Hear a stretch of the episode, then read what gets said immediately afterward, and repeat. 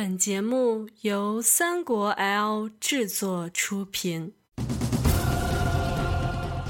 新说三国故事，弘扬民族文化。大家好，我是拉老师，欢迎您登录我的个人网站三 w 点三国 L 点 com，更多精彩三国内容尽在三国 L。话说吕布刚被推出去，忽然外边啊有刀斧手推进一个人来，在这骂开吕布了：“大丈夫生而何欢，死而何惧？吕布匹夫何苦求饶？”把吕布推出去了，把张辽推进来了。张辽见吕布求情，气得破口大骂吕布。这时武士们把吕布推到白门楼下，先用绸子把他勒死，然后枭首。可怜吕布一世英名，是求饶枭首啊！这时张辽昂首挺胸，站立在曹操的面前。张辽往曹操跟前一站，曹操上下一打量，哎，认识他。这曹操啊，还要拿张辽开开心。嘿嘿，我看此君好面善呐，咱们曾经在哪里相识过？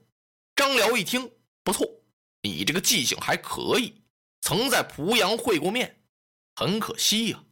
嗯，可惜什么？可惜当时濮阳火太小了，没能烧死你这祸国之贼。曹操这气呀，好匹夫！你都被擒，成为我的阶下之囚，还敢这样洋洋得意？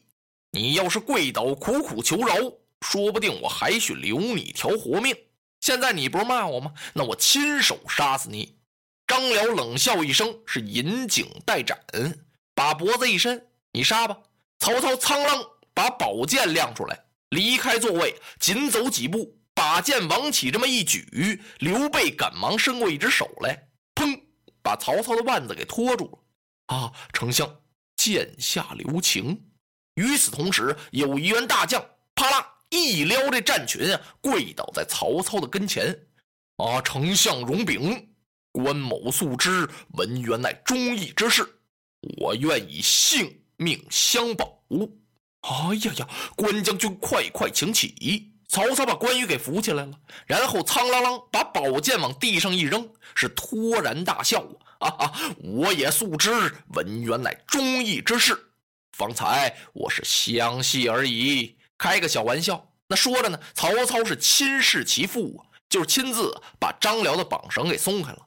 然后啪，把自己锦袍脱下来，给张辽披上，请张辽上座，封张辽为中郎将、关内侯。张辽十分感动，他就归顺了曹操。然后张辽跟曹操说呀：“还有些个将军在外边，我得把他们招回来。有一员大将叫臧霸，张辽把他给请回来了，还带来了几千人马。曹操啊，一一都有封赏。然后呢，让他们守住清、徐、沿海一带等处。”让臧霸呀为琅琊相镇守下邳，随后曹操传令将吕布家小和貂蝉一齐再回许都，然后曹操在下邳住了几天，犒赏了三军，随后这才带着玄德、关张以及众将回师许昌。当往回一走，路过徐州的时候可了不得了，出什么事儿了呢？徐州百姓几乎是倾城而出啊，遮满了大道，两旁摆的完全都是香案。这要干什么呀？这些黎民百姓拦住了曹丞相的马头，一致请求呢，让曹丞相把刘备、刘玄德留到徐州为徐州牧。哦，曹操眼珠一转，心里头啊暗暗打了个冷战。好厉害的刘备，感情啊，这些黎民百姓对你刘备有这么深的情谊呀！回过头来，他看了看刘备，刘备这时候在马上啊，可紧张了。心里说呀，父老们呀，我十分感谢大家对我的深情厚谊呀。可是你们不应该这么做呀。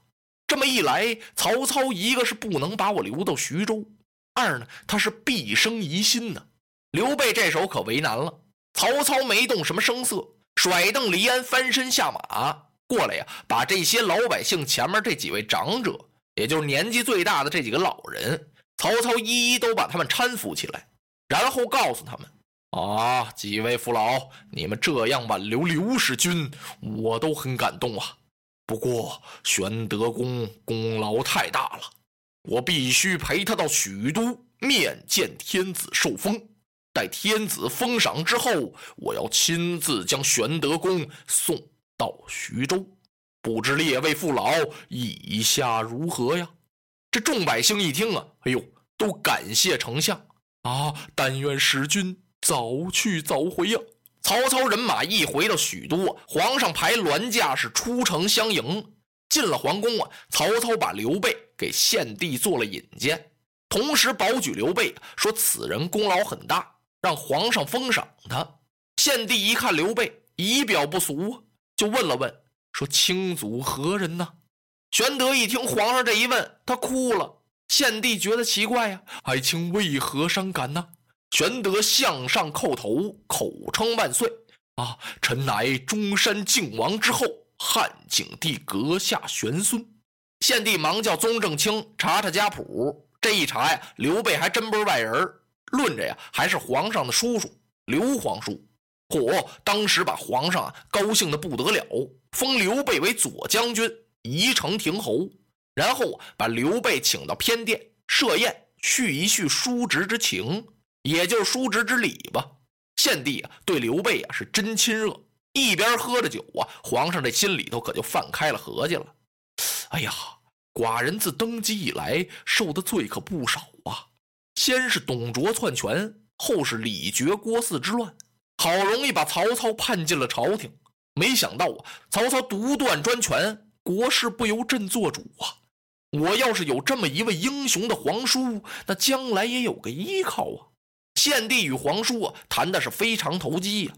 曹操回到了他的相府，他的谋士荀彧、郭嘉、程昱就找来了，说：“丞相啊，您没看呢。”天子待玄德公甚厚啊！我们看刘备是并非池中之物啊，他不是人下人，那将来非成大器不可。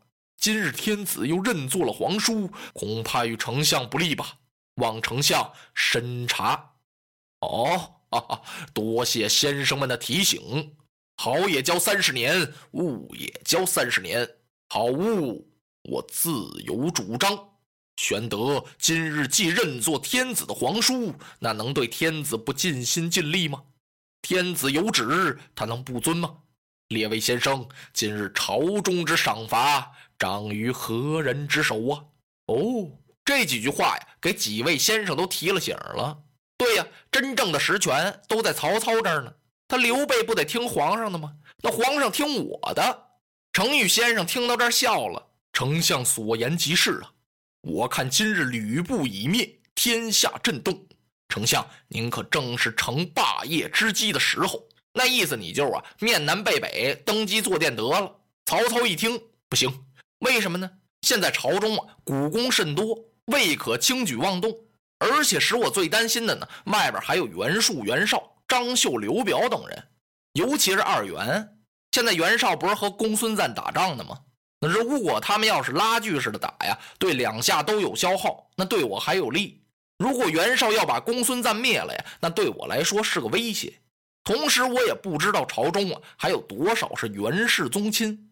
有人就提出来了，说太尉杨彪就是袁术的亲戚，那先把他贬喽。曹操一句话呀，就把杨彪给贬了。而且曹操另有打算，另有安排。他有什么安排呀？他要许田设围。以观动静，众谋士一听都同意。丞相之意深觉可见呢。那您太高明了。这个许田呢是个地名，就在许昌附近。曹操请皇帝和文武大臣到许田去打猎，借着这个打猎的机会啊，曹操要看一看朝里头他自己的势力究竟有多大，有多少人是他的人，有多少人不是他的人。曹操主意已定。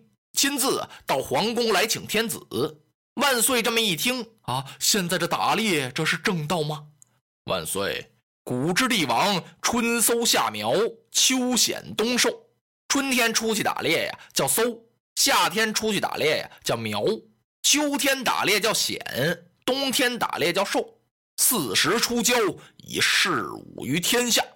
皇上不敢不答应啊，就点头了。曹操亲自安排。他设了一个围场在许田，周围方圆二百里。是日这天早晨，汉献帝排銮驾出朝，刮斧刀钺，执掌权衡啊，日月飞龙伞盖，献帝骑逍遥马，随同献帝是三千御林军。有黄门官、传旨官、内侍官、捧剑官呢。文武大臣中有车骑将军国舅董承、侍郎王子服、将军吴子兰、长水校尉仲基，还有西凉太守马腾。曹操安排了人马食物，而且还带着一支亲随铁甲军。围场二百里呀，是遍插旌旗呀，分正东、正西、正南、正北、东南、东北、西南、西北。中央戊己土，旗分十色：青、黄、赤、薄、褐、黑、红、紫、绿、蓝呢。盔甲鲜明，刀枪越眼。红罗伞盖下，曹操是金冠锦袍，肋下佩戴龙泉宝剑，胯下骑黄标闪电追风驹，金鞍玉镫黄龙丝缰，手里提着烂银把香七宝册，就马鞭子。文武相随左右。文有郭嘉、郭奉孝，荀彧、荀文若，荀攸、荀公达，程昱、程仲德，刘烨、刘子扬，满宠、满伯宁，吕谦、吕子克，毛玠、毛孝先。吴有曹仁、曹子孝，曹洪、曹子廉，夏侯惇、夏侯渊，乐进、乐文谦，李典、李曼成，于禁、于文泽，许褚、许仲康，徐晃、徐公明，张辽、张文远。刘备带着关羽、张飞也来陪驾射猎。还有黄鹰猎犬，骏马响箭，哎呦，好大的气派和威场哦！人欢马叫。献帝让刘备先射猎，刘备口说遵旨，搭弓一箭，射死一只白兔。正在这时候呢，有草丛中噌跳出一只梅花鹿来。献帝一连射了三箭，都没射中。他让曹操射这只梅花鹿。曹操说呀：“远借万岁，宝弓一用。皇帝的宝雕弓啊，是赤色迷金的。”那剑呢是金皮剑，那个剑足啊是宽扁长，特别锋利，剑足上还镶着金，所以啊叫金皮剑嘛。万岁就把弓箭借给曹操了。曹操搭弓一箭是嗖，一箭就把这只鹿给射死了。众文武以及所有的军校光看着那只金皮箭，但是不知道啊那是谁射的，以为是天子射的。众皆呀离鞍下马，跪倒欢呼，口呼万岁。万岁声啊，响彻云霄。这时候，曹操往前一带马，他跑到献帝的前面来了，迎受众官的称贺，可把关云长气坏了。云长的卧蚕眉王启这么一挑，丹凤眼圆睁，唰啦，他把青龙刀王起这么一举，要刀劈曹操。